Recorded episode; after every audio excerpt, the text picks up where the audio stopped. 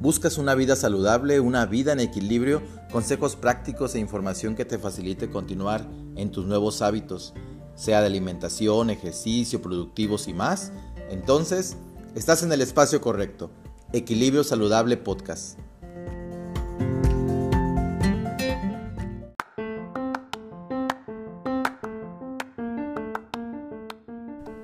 Bienvenidos a nuestro octavo episodio.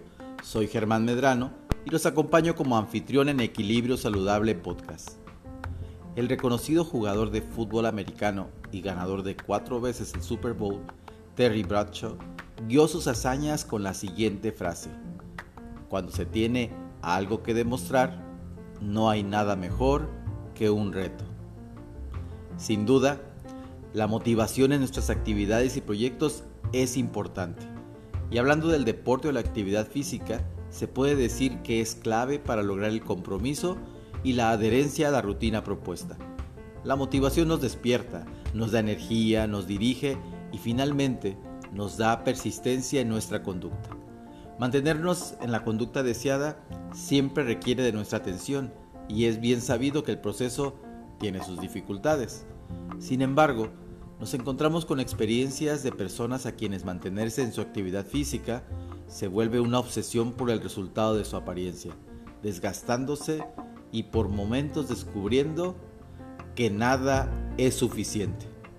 Esto debido a la distorsión en cómo perciben su propio cuerpo. Esta experiencia de querer desarrollar los músculos más y más sin un límite requiere de nuestra atención.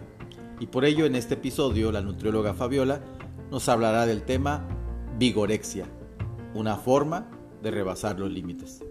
Comenzamos.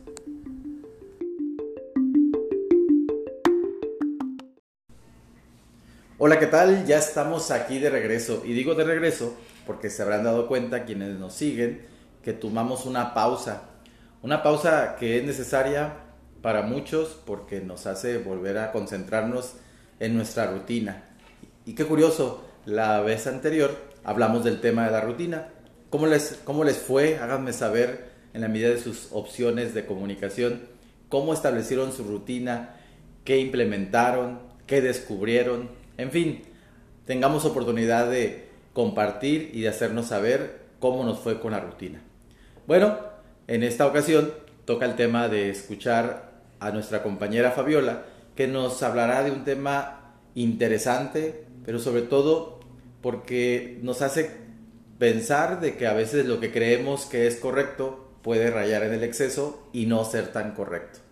Ahora platicaremos sobre vigorexia. ¿Qué tal? Bienvenida, Fabiola. Muchas gracias, Germán. Pues muy contenta otra vez de, estar aquí, de traerles un nuevo tema, muy, muy distinto al de, al de la vez pasada. Entonces, pues como bien lo menciona, vamos a hablar de, de, un término muy en específico, como es la, la vigorexia. Muy bien, pues comenzamos, platícanos qué es la vigorexia. Bien, pues quisiera empezar como justificando el porqué de la elección de, este tema tan, tan peculiar. Eh, creo que como promotores de la salud constantemente estamos eh, muy enfocados en, en decir a nuestros pacientes, sí, realiza actividad física, esto te va a traer, esto es bueno. Constantemente estamos invitándolos a que realicen actividad física. Cierto. Entonces, sí, definitivamente quiero que les quede claro que obviamente todas las recomendaciones que nosotros les damos eh, son por objetivos muy específicos, o sea, claros y muy buenos, ¿no? Eso, eso sin duda. Pero quiero que también tengan en claro que existe también esta contraparte, ¿sí? Que como lo es la vigorexia. Y pues bueno, la vigorexia o también llamado dismorfia muscular, es muy muy en específico, pues es un trastorno eh, considerado dentro de los TDC, que es trastorno de conducta alimentaria. Y más adelante voy a explicar del por qué sí es considerado dentro de.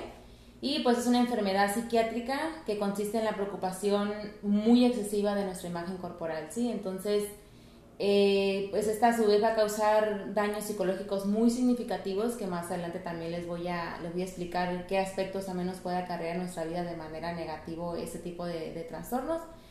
Y pues nada, ¿no? Es, es, una, es un trastorno del que muy poco se habla, hay mucha carencia de información, pero que sin embargo eh, quiero dejarles muy claro que existe, ¿no? que está ahí, que está latente y que en muchas situaciones es muy difícil identificarlo y sobre todo que los pacientes o la persona que lo presenta lo acepte, incluso pues diagnosticarlo ¿no? también como tal. Claro, y porque creo que socialmente es más aceptado y lo, y lo, pasamos por alto. Sí, exactamente. Entonces, eh, sepamos que existe, ¿no? Lo que yo les voy a hablar ahorita es de que más o menos sepan en qué consiste y si a lo mejor hay personas que podamos identificarlas o a lo mejor que tengan algunas ciertas características, no a lo mejor todas, pero sí eh, empezar a, a, conocerlo, ¿no?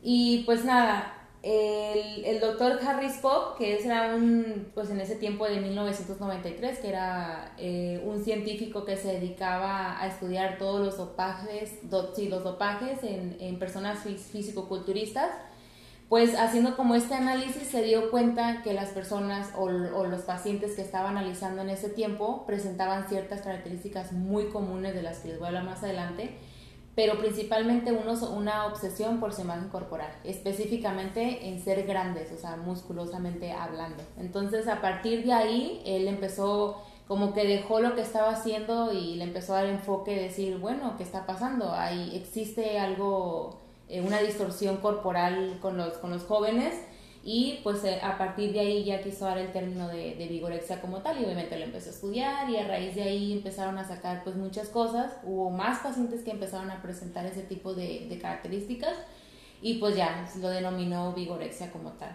Entonces él, él habla mucho que el realizar ejercicio físico pues es muy bueno para la salud, ¿no? Usted lo sabe, yo lo sé como promotora de la salud y a lo mejor las personas eh, que se dedican a las disciplinas como fisiculturismo, las cuales se les respeta muchísimo, porque no quiere decir que ese tipo de personas eh, sean vigoréxicos como tal, porque no es así. Existe también ese tipo de deportes y claro, debemos de saber diferenciar una cosa de la otra, pero pues sí puede decir que el ejercicio pues puede ser usado como un arma de doble filo, ¿no? En este caso la vigorexia y tener una, un ejercicio físico eh, considerado dentro del rango saludable.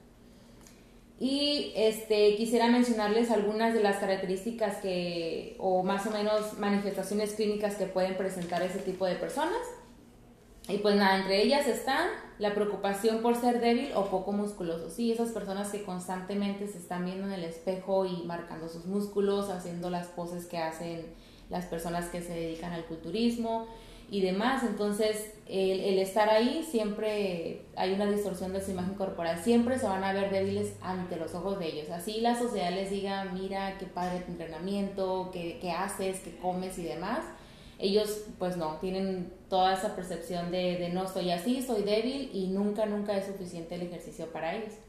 Otro también puede ser la, la incapacidad de ver con objetividad su propio cuerpo, es decir, lo que están viendo, eso es lo que es y es lo que hay. Entonces, para las personas, ese tipo de personas, no hay una objetividad como tal, ¿sí? Entonces, presentan, presentan muchísimo esta, esta parte.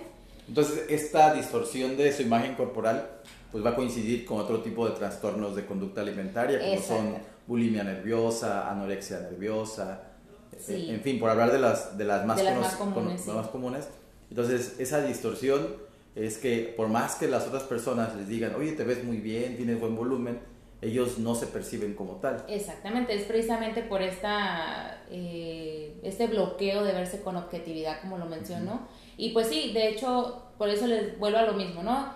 Entra dentro de los trastornos de conducta alimentaria porque estas personas específicamente, ya sea que tengan una inhibición de alimentos, porque precisamente están siempre enfocados en el ejercicio y nada más, nada alrededor de ellos gira más que el ejercicio. Entonces, inhiben ya sea la alimentación, de decir, la alimentación no me está sirviendo de nada, yo lo que necesito es hacer ejercicio, hacer y hacer y hacer y la inhiben o en su caso contrario ciertas personas que pueden tener un exceso, ¿sí? En el caso precisamente de las proteínas, que es la que nos ayuda a la ganancia de masa muscular, pueden tener un exceso y también hay una carencia de nutrientes porque no están como obteniendo las necesidades adecuadas a, a lo que ellos necesitan, entonces existe esta carencia nutricional y por eso es considerado dentro de los TDC.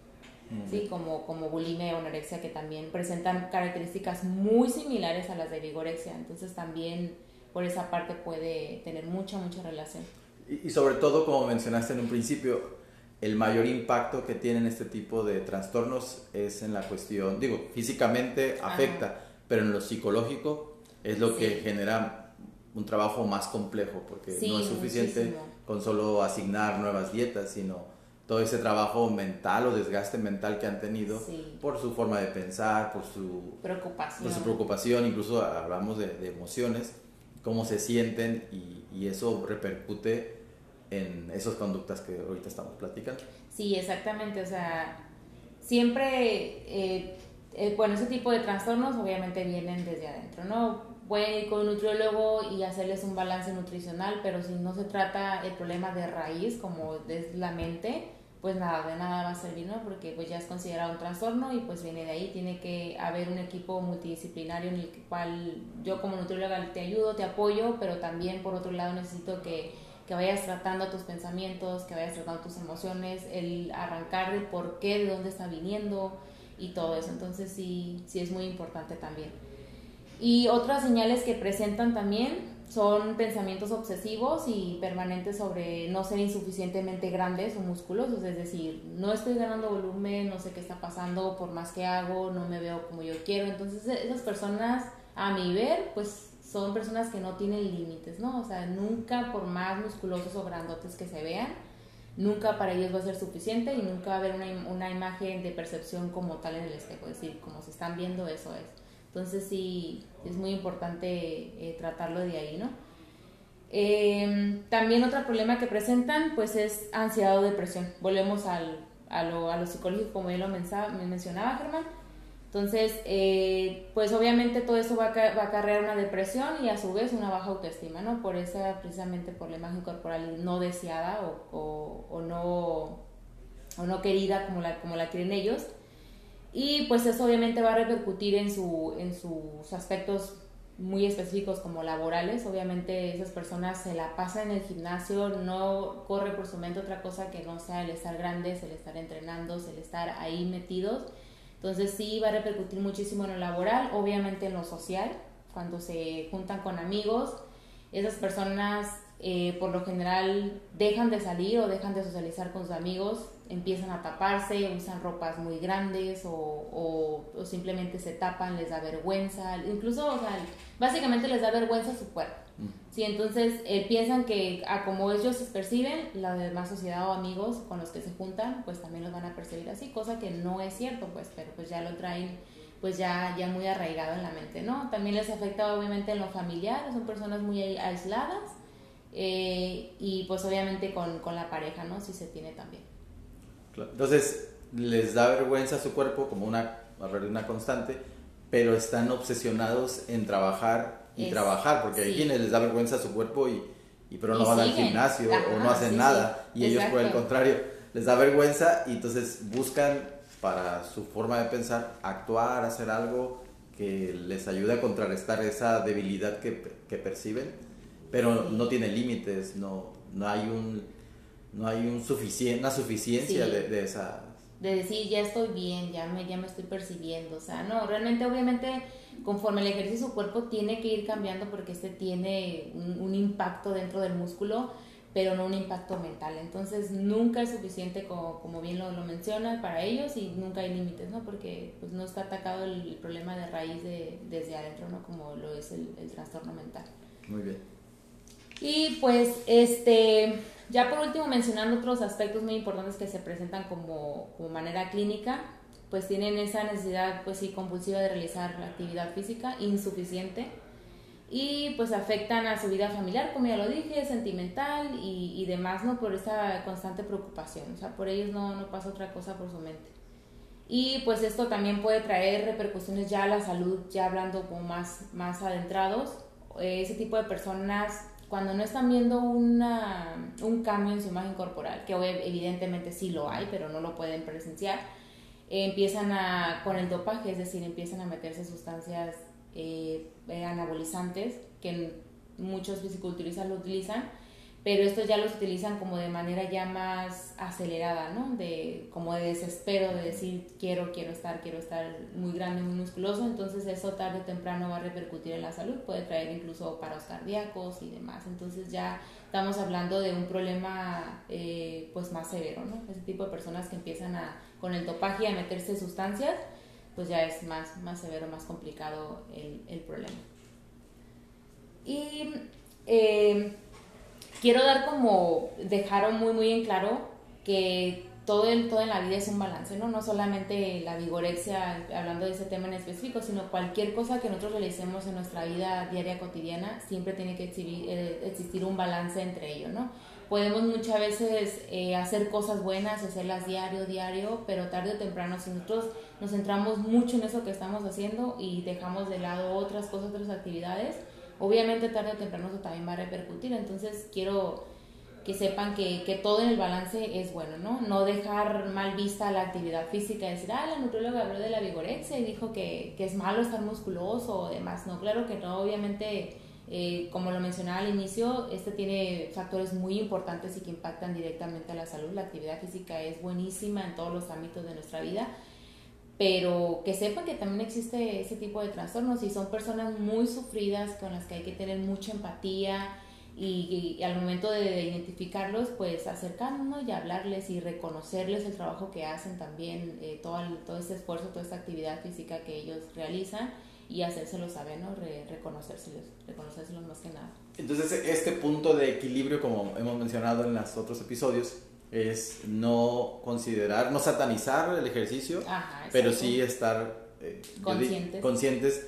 Yo diría que la autoevaluación y la autorreflexión pues son otro, otra herramienta que debes de tener hasta donde tu amor por el ejercicio te lo permite. Te lo permite, hasta donde dices tú, no me afecta en mis otras áreas personales, sociales, laborales, y también permitirte escuchar lo que te están reflejando los que están a tu alrededor. Si te dice, oye, se te ve músculo, te ves grande, llegar a, dar el beneficio de la duda que, que así sea. Y es, y es lo que te permite tener un equilibrio, o sea, es un punto entre el que atender lo que tú quieres, pero también los demás te van ayudando a saber que vas por el camino correcto. Sí, o sea, saber que lo estamos haciendo bien y, y acercarnos con ese tipo de personas, como bien lo decía, y, y o sea, reconocérselo, ¿no? Hacérselo saber y, y pues obviamente necesitamos un trabajo psicológico muy, muy fuerte, muy grande con ese tipo de personas y pues a raíz de eso pues es, es todo un proceso, ¿no? Así como ese tipo de trastorno se generó desde un punto, pues también es todo un proceso el, irlo soltando, porque también muchas veces pudiéramos llegar a un punto de decir ya estoy curado de vigorexia, no tengo, y dejan totalmente la actividad física porque ya les entró como este miedo de decir no quiero volver a lo mismo, no quiero volver a, a sentir esta distorsión de imagen corporal, de verme al espejo y demás. Entonces sí, este, son tipo de personas que difícilmente vuelven a hacer actividad física cuando están curadas, por decirlo, ¿no? Entonces sí, hacerles ver que no, que no es malo, pero pues hasta, hasta cosas sanamente que nosotros recomendamos pueden llegar a, a, ser perjudiciales para, para la salud. ¿no? claro, siempre todos los excesos nos van, Todo a, en exceso, sí, claro. van a llevar Y así como decíamos, la anorexia nerviosa, la bulimia nerviosa, pues también existen los atracones, ¿no? Como otra, otro trastorno de conducta alimentaria. Sí, de los TDC. Que, que, nos, pues a veces los dejamos pasar porque decimos, bueno, es que vamos a darnos un gustito, pero el, el atracón es esa, ese consumo desmedido, descontrolado de, la ingesta.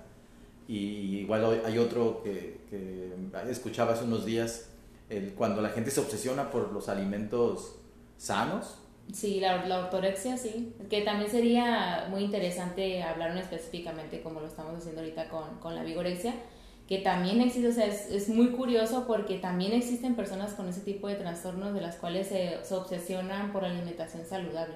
Entonces también hay otras ciertas características que los identifican mucho y que tarde o temprano repercuten en, en su salud. O sea, irónicamente decir son personas que se cuidan muchísimo. Que son muy comensanos. Sí, muy comensanos o, o, demás, pero son personas también sufridas, porque nomás no tienen un alimento que ellos eh, consuman dentro de, como desde su régimen o parámetro de alimentación, se, se, se les vuelve como irritables, se enojan, entonces eh, también existen ese tipo de, personas que también estaría muy interesante que... Claro, como decimos aquí en la zona, se, ponen muy, muy chiquiones sí, a la hora de, elegir o en otros lugares me tocó conocer que le decían muy pitijiedes, como para mencionar que alguien es bastante especialito para... Sí, muy peculiar, ¿no? Para, para elegir los alimentos y sí, igual son, son personas muy sufridas también. Nunca, al igual que para los vigoréxicos, este tipo de personas con... con con ese tipo de trastornos tampoco le es suficiente nunca la alimentación saludable. Entonces, si llegan a salir o no llegan a lavar una verdura o no la tienen eh, súper, ¿cómo se puede decir? Desinfectada, o sea, no. Les, les, va muy mal mentalmente, todo el tiempo andan eligiendo alimentos orgánicos, nada de súper. Y sí, pues igual eh, existe también un desequilibrio emocional también ahí en esa parte. Muy bien, pues eh, dar el paso en equilibrio es, la, es como dar el paso a la acción y la invitación creo que en este episodio es observarnos, reflexionar hasta dónde mis hábitos, mis rutinas y concretamente ahora lo del ejercicio tengan ese justo medio que me permitan mantenerme contento y que no sea algo desgastante ni que se vuelva una obsesión. Sufrido, sí, claro.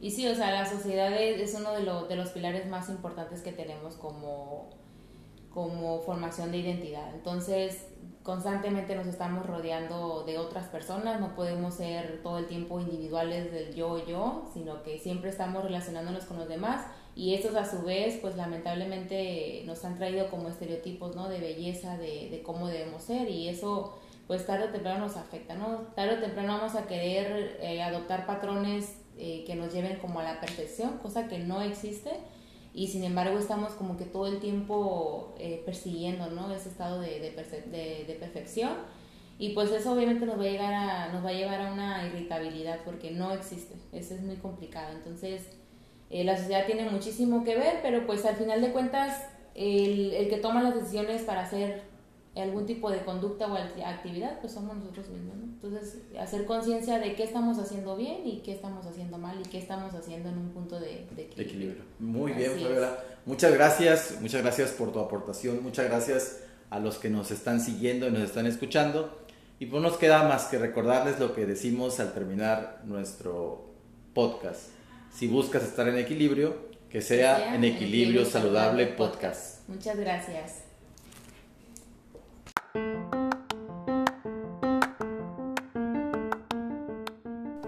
Gracias por escuchar Equilibrio Saludable Podcast. Si te ha gustado, síguenos en la plataforma en la que nos escuchas y compártenos con tus conocidos o a quien le pueda interesar y ser útil. Si quieres conocer más sobre equilibrio saludable, contáctanos y compártenos tus inquietudes. Nuestras redes sociales son Saludable Equilibrio en Instagram, Equilibrio Saludable en Facebook y Psicólogo con Sentido en Facebook. Hasta pronto.